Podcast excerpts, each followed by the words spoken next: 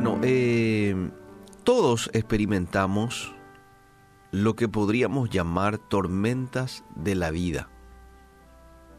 Esto es algo no de unos pocos, todos experimentamos esto. Tormentas que pueden ser interpersonales, económicas, emocionales, físicas y espirituales. A veces incluso son el resultado de nuestras propias decisiones imprudentes.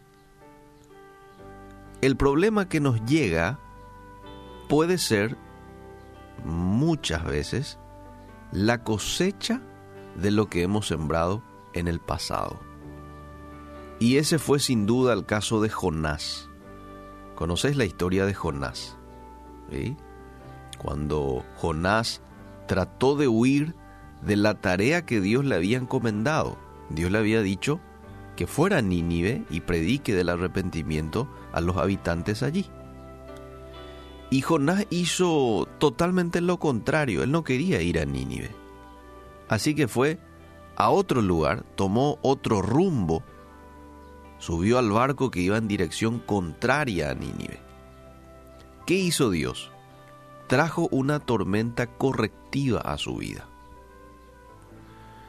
Y debido a que el Padre nos ama, interrumpirá nuestros planes cuando nosotros insistamos en seguir nuestro propio camino en vez de someternos a su voluntad. Eso es lo que hace Dios en nuestras vidas. Si nosotros persistimos en algo que no va acorde a lo que Él tiene planeado para nosotros, entonces va a interrumpir eso de alguna manera. Y muchas veces lo hace con las tormentas de la vida. Ahora, las tormentas de Dios son útiles y quiero mencionar cuatro utilidades. ¿sí? Habrá más, pero por una cuestión de tiempo quiero mencionar estos cuatro. En primer lugar, las tormentas de Dios son útiles para captar nuestra atención. Es en un momento de tormentas cuando yo tengo la humildad de mirar hacia arriba y decir, Señor, ¿qué quieres? Lastimosamente, muchas veces, em, en tiempos en los cuales no hay tormenta, ni le hago caso a Dios. Yo estoy disfrutando de la vida, ¿eh? a mi manera. Pero cuando llega la tormenta, entonces Dios tiene nuestra atención. Las tormentas interrumpen nuestra rutina, de tal manera que nos detenemos a considerar lo que Dios hace en nuestras vidas. Capta nuestra atención. Número dos, las tormentas nos hacen humildes. Sí. Las tormentas quita, pule de nosotros todo orgullo, toda autosuficiencia. Y en las tormentas nos damos cuenta de nuestra limitación como seres humanos. Esto nos hace humildes. El Señor desafía nuestro orgullo, nuestra confianza en nosotros mismos, para que nos demos cuenta de que no tenemos el control de nuestras vidas.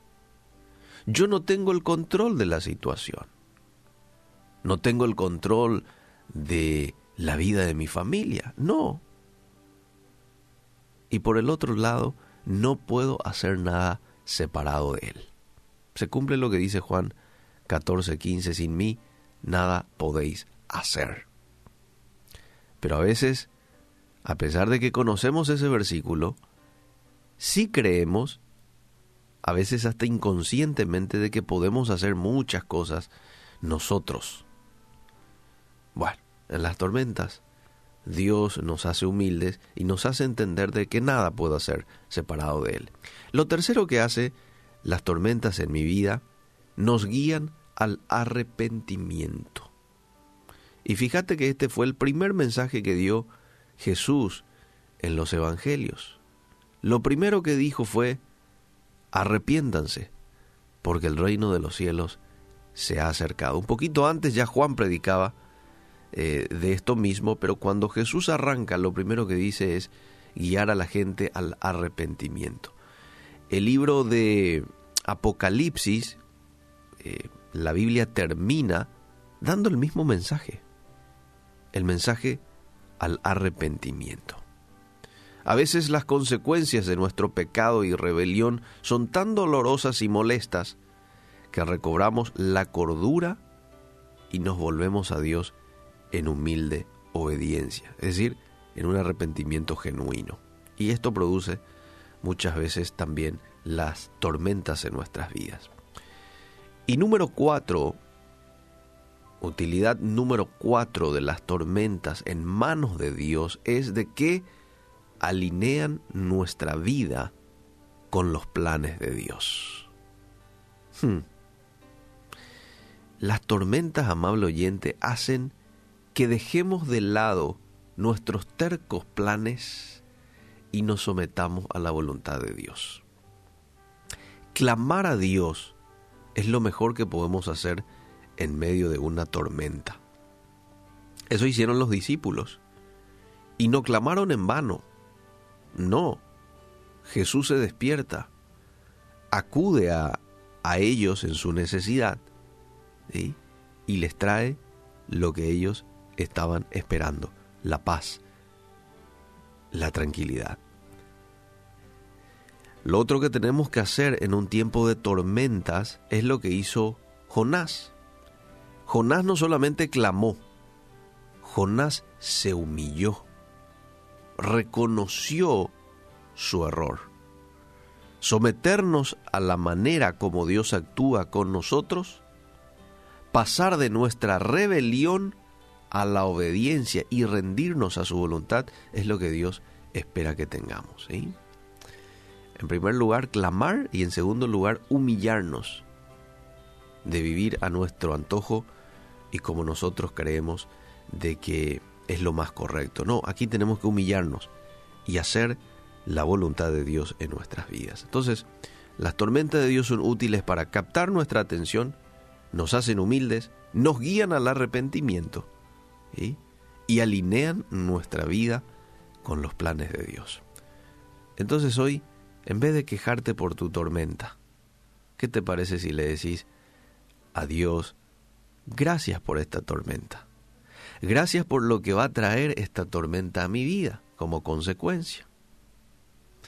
Y ayúdame en este tiempo de tormenta a que mi fe no decaiga, a que mi dependencia de ti no mengüe. Y así como decía Michael Rodríguez en esa canción que escuchábamos recién, ata mis manos a tu manto, hazme un hombre una mujer dependiente a ti. Que el enemigo no utilice este tiempo de tormenta para susurrarte, queriendo menguar tu fe, menguar tu dependencia, queriendo hacerte desesperar, no. Que en este tiempo de tormenta puedas estar tranquilo, sabiendo que Dios tiene lo mejor para sus hijos. Gracias Dios por esta reflexión, gracias porque tú permites que como hijos tuyos a veces pasemos también por estos tiempos de tormentas. Pero tenemos la confianza de que tú, a través de estas tormentas, nos estás haciendo mejores personas. Y hoy te agradecemos por esas tormentas. En el nombre de Jesús. Amén y amén.